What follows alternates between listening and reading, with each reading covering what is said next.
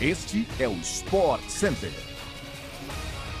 Um bom dia para você, fã do esporte. Chegamos com mais um podcast do Sport Center que vai ao ar de segunda a sexta-feira, às 6 horas da manhã, além de uma edição extra às sextas à tarde. Eu sou Luciano Amaral e não se esqueça de seguir o nosso programa no seu tocador preferido de podcasts. O Sport Center também chega diariamente na TV ao vivo pela ESPN e no Star Plus e hoje são quatro edições: 9 da manhã, 3 horas da tarde, 6 da tarde e 11 e meia da noite.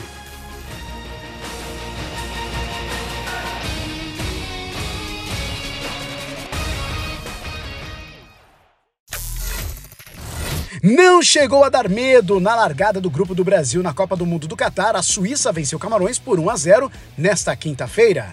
Embolou fez o único gol do jogo no estádio Al Janoub.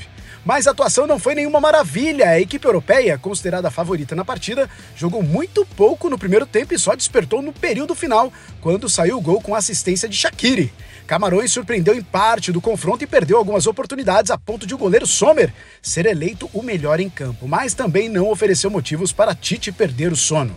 Mais um campeão mundial estreou com um tropeço na Copa do Mundo em 2022. O Uruguai não teve uma grande atuação e não conseguiu vencer a Coreia do Sul, empatando em 0 a 0 nessa quinta-feira no estádio Cidade da Educação.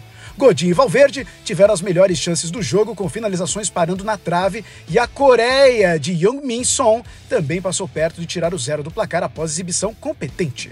Com cinco gols no segundo tempo, Portugal venceu Gana por 3 a 2 nessa quinta-feira no estádio 974 em Doha, na estreia da fase de grupos na Copa do Mundo do Catar. Cristiano Ronaldo abriu o placar de pênalti aos 19 minutos da segunda etapa e se tornou o primeiro atleta na história do torneio a anotar gols em cinco edições diferentes. O Brasil começou a busca pelo Hexa com vitória sobre a Sérvia por 2 a 0 no estádio Lusail em Doha, no Catar. O grande nome da estreia da seleção na Copa do Mundo foi Richarlison, autor dos dois gols nessa quinta-feira, sendo um deles um golaço de voleio. O ponto de preocupação é Neymar, que saiu de campo chorando e já começou o tratamento com gelo no tornozelo. A programação dessa quinta-feira vem com o Sport Center Plus, exclusivo para o Star Plus, depois dos três primeiros jogos da Copa do Mundo. Além do Sport Center Plus, acompanhe também o Equipe F, todos os dias, 7 horas da noite, em linha de paz, com exclusividade para o fã de esportes acompanhar do Star Plus às 6 horas da tarde todos os dias. Neymar saiu lesionado da partida contra a Sérvia chorando. Após sentir lesão, o jogador foi substituído e foi visto no banco cobrindo o rosto com a camisa. O atacante Rodrigo entrou no lugar do camisa 10 do Brasil e com muitas dores o atacante foi visto chorando pelas imagens exclusivas das câmeras da TV Globo. Os jogadores no banco de reservas consolaram o camisa 10 da seleção e assim que foi substituído, Neymar já começou o tratamento com os médicos da comissão técnica. Após o fim da partida, Neymar saiu mancando para o túnel e não comemorou a vitória com os jogadores da seleção no gramado. Ele saiu acompanhado do médico Rodrigo Lasmar.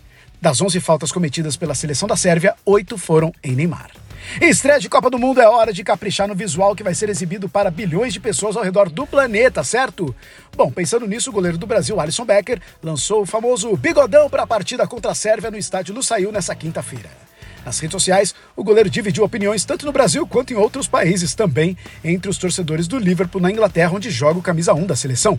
O Fã do Esportes acompanha todos os compactos de jogos da Copa do Mundo nas vozes dos melhores talentos da casa na tela da ESPN pelo Star Plus.